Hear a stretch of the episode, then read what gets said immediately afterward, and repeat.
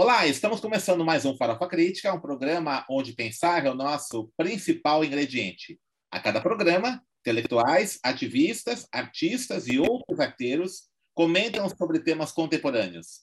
Farofa Crítica é uma produção do CELAC, em parceria com o Departamento de Jornalismo e Titulação da ECA USP, e apoio do IEA, o Instituto de Estudos Avançados da Universidade de São Paulo.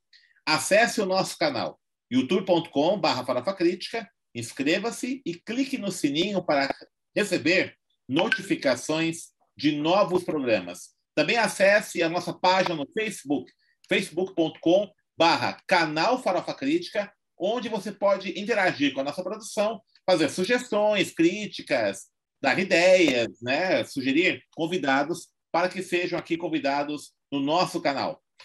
Avise os amigos, familiares, colegas para todos acessarem o canal Farofa Crítica. E nunca esqueça, toda segunda-feira, ao meio-dia e meia, o programa Mídia ao Ponto com a jornalista Eliana Almeida fazendo comentários sobre o noticiário da semana, programa ao vivo. E às quintas-feiras, a meio-dia e meia também, é, a partir do meio-dia e meia, você encontra, então, disponível as entrevistas no programa Farofa Crítica.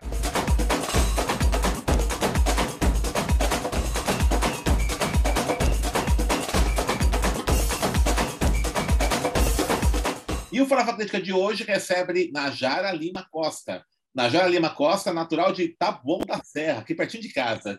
Ela é socióloga, formada pela Universidade Federal Fluminense, mestra em Ciências Humanas e Sociais pela Universidade Federal do ABC. Ela é professora do ensino médio e superior e pesquisadora das relações raciais, atuando especialmente na análise dos métodos e processos de heteroidentificação que conduzem políticas e cotas raciais nos serviços públicos. Como ativista, acompanha o debate antirracista e a luta pelos direitos das mulheres e é autora do livro Quem é Negro do Brasil, da editora Dandara. Najara, obrigado por ter aceito o nosso convite. Primeiramente, né, vamos fazer a pergunta aqui do seu livro. Quem é negro no Brasil? O que você discutiu nessa obra aí publicada pela Dandara?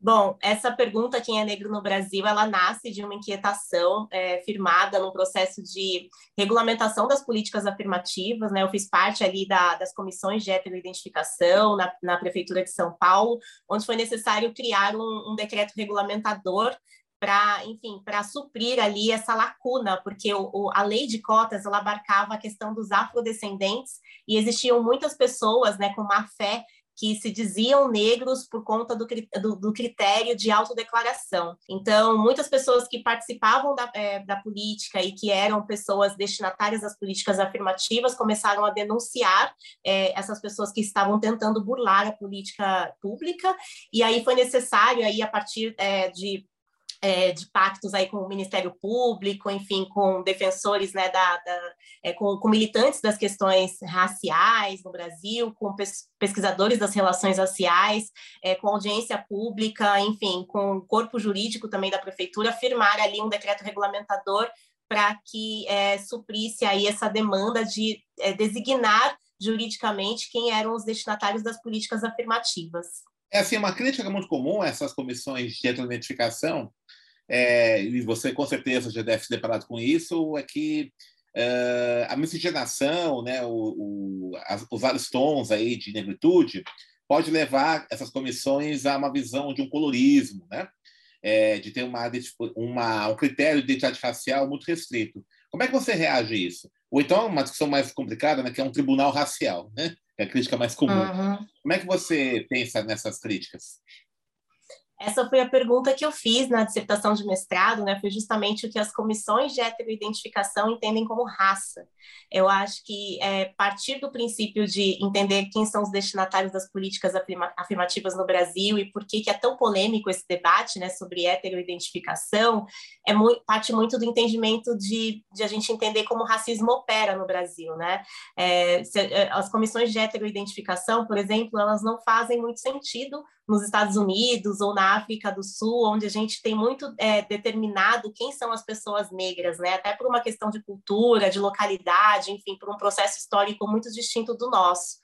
E aqui no Brasil, apesar de, de 400 anos, quase 400 anos de escravização, nós tivemos aí é, um apagamento sobre, é, sobre o próprio processo da escravidão no Brasil, dos documentos, né? E também a tentativa de, de se é, de se é, maquiar o que foi esse processo da escravização, né? A partir de um mito de democracia racial, enfim, a partir é, de uma de uma um construto de nação a partir dessa ideia, né, de que trazia que a questão racial não era um elemento que é, que era importante de ser combatido, né? Até porque é, se tinha uma leitura, né? Se criou uma leitura de que não haviam conflitos raciais no Brasil é, a partir de uma de uma é, narrativa que foi muito é, incorporada para dizer aí que, que éramos um país amistoso entre as raças. Essas comissões elas são importantes porque é, ao passo que, que nós temos as políticas afirmativas, que coloca como princípio básico a questão da, heter, da autodeclaração, que é uma conquista, a heterodeclaração ela vem justamente para é, para compor ali uma essa lacuna que existe, né, na, quando a gente vai determinar quem são os destinatários das políticas afirmativas, para que a gente não permita o desvio da finalidade de uma política afirmativa que é tão importante como as cotas raciais.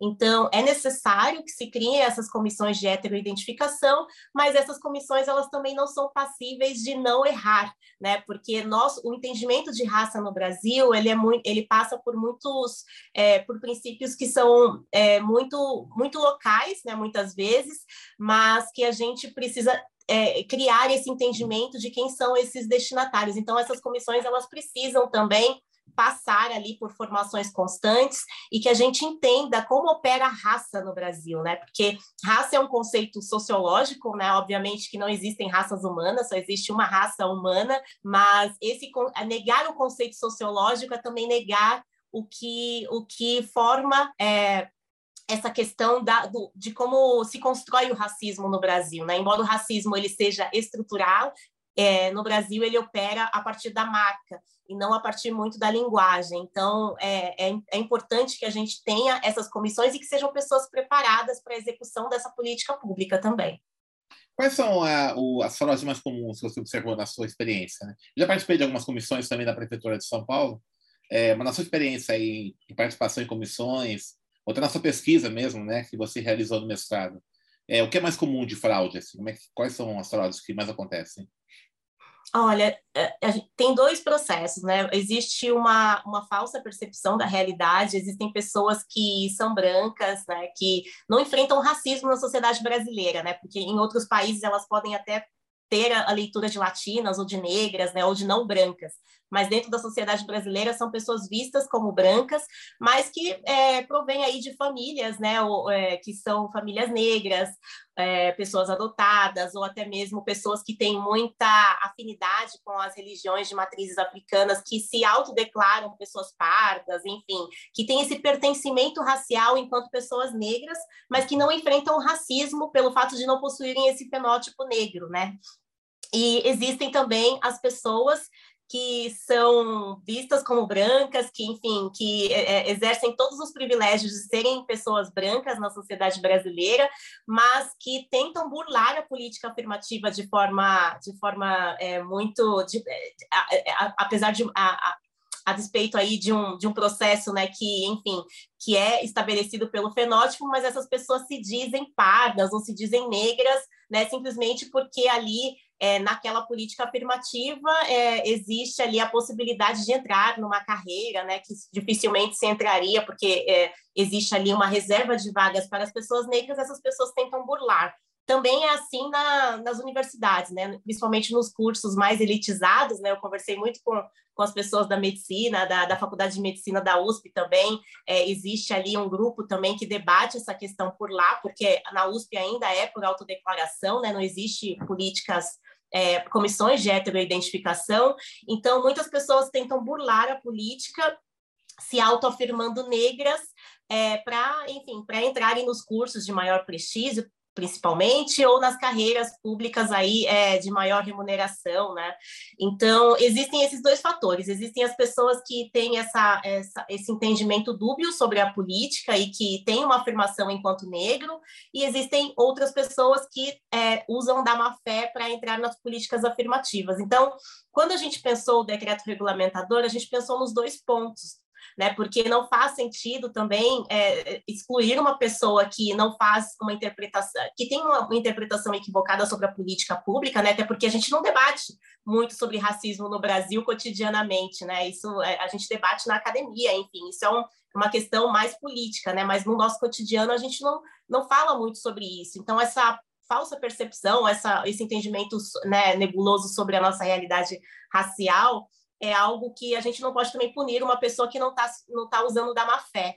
Então, nesses casos, é, optou-se em colocar essas pessoas que é, que, se, é, que usavam ali da, do recurso da política afirmativa na lista de ampla concorrência, para que a pessoa pelo menos participasse do concurso, né, eu ficasse numa lista de espera, mas as pessoas que usam de má fé, essas sim, são excluídas do concurso. E aí, isso quem vai definir é essa comissão, né, que é uma comissão que deve ser mista, que é uma comissão que deve ter mulheres, homens, pretos, brancos, né, enfim, é uma, é uma comissão que deve ser plural, mas que deve ser composta por pessoas ali que, principalmente, né, é, que garantam ali esse direito ao contraditório, porque uma comissão também pode errar, e que também garantam é, essa é, a dignidade da pessoa humana, né? Porque as políticas afirmativas elas são muito importantes e é a primeira vez no Brasil em que ser negro garante um direito.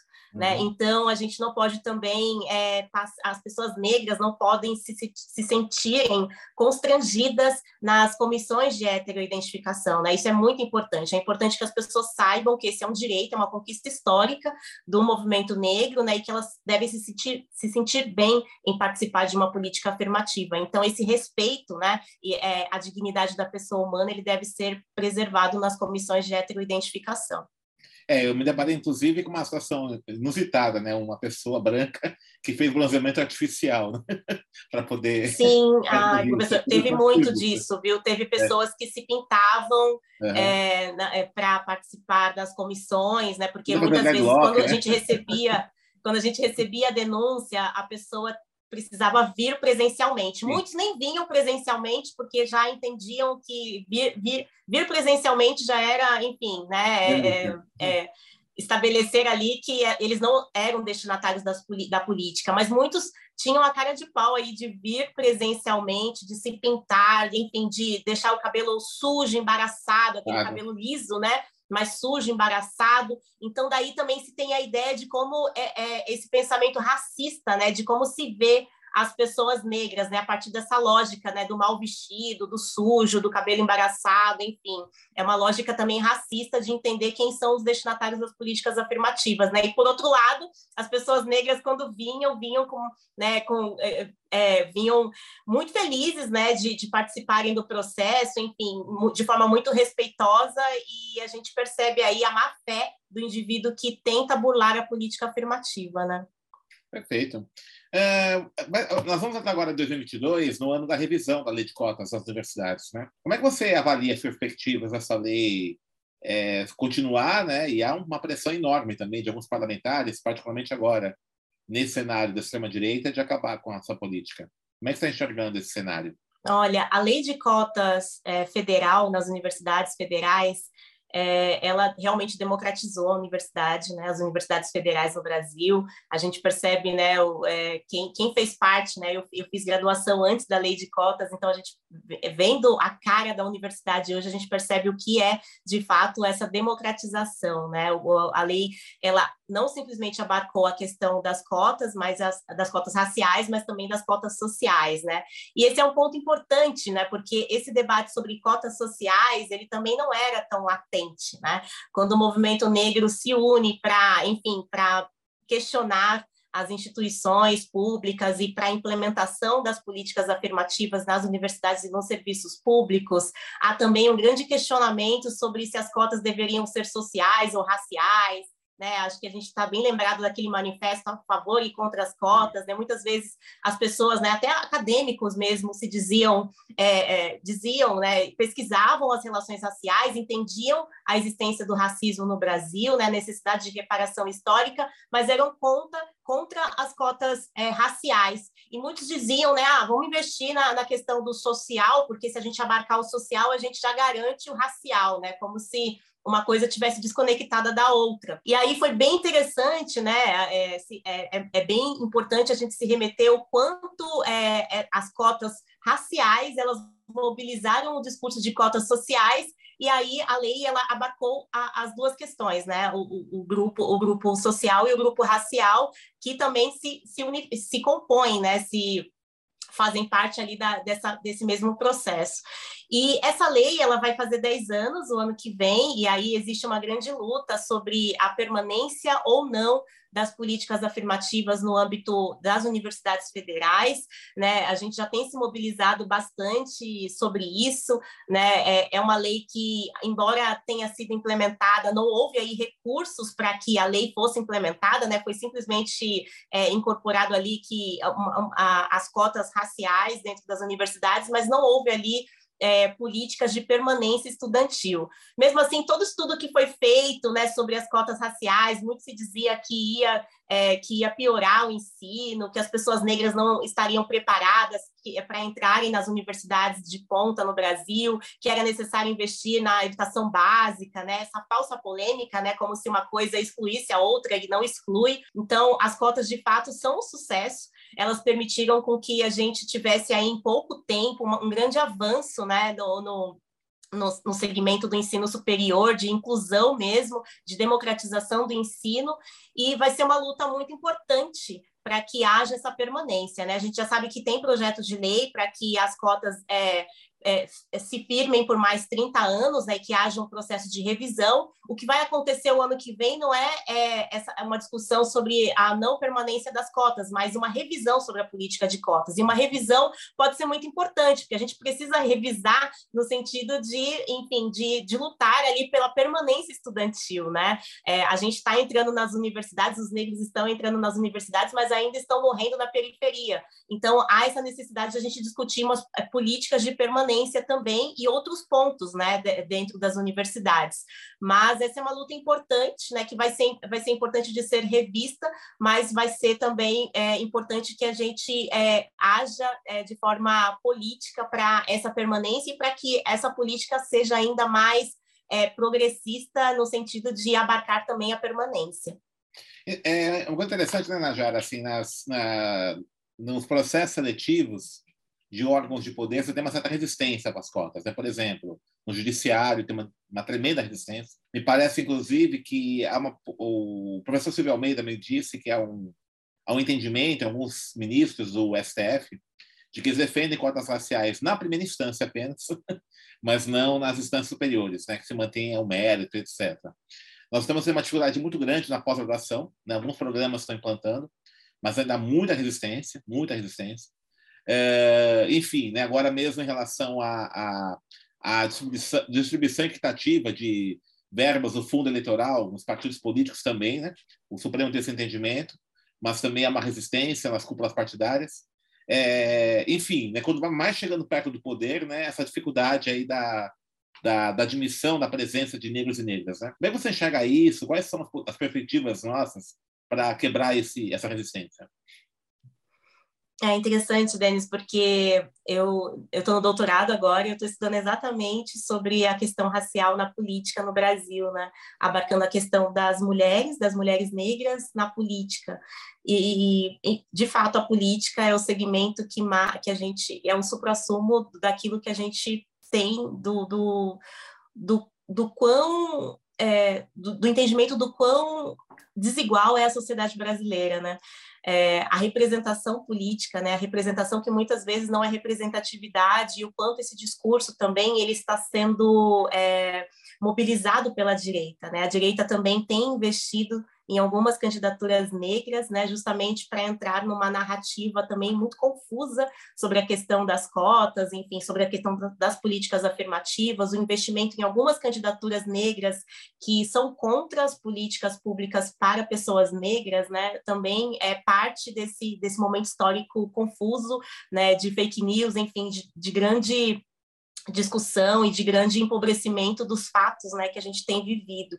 E, enfim, tem uma, uma discussão né, sobre a, a questão do investimento nas candidaturas negras, né, porque não, não basta simplesmente se, investi, se designar ali que 30% das candidaturas precisam ser de mulheres ou 30% precisa ser de candidaturas negras, né? É necessário que haja também esse investimento dentro da estrutura dos partidos políticos para que isso ocorra, né? E se, é, se isso é difícil na esquerda, é, na direita, isso está sendo mobilizado de forma a descaracterizar as políticas afirmativas, né? Então esse é um ponto muito importante porque as cotas raciais, assim como é, outras questões que abarcam grupos minoritários, têm mobilizado muito a, a, política no Brasil, né? A gente viu isso nas últimas eleições, o quanto, especialmente, tem esse marco teórico também do assassinato da vereadora Marielle Franco, que era uma vereadora negra, né?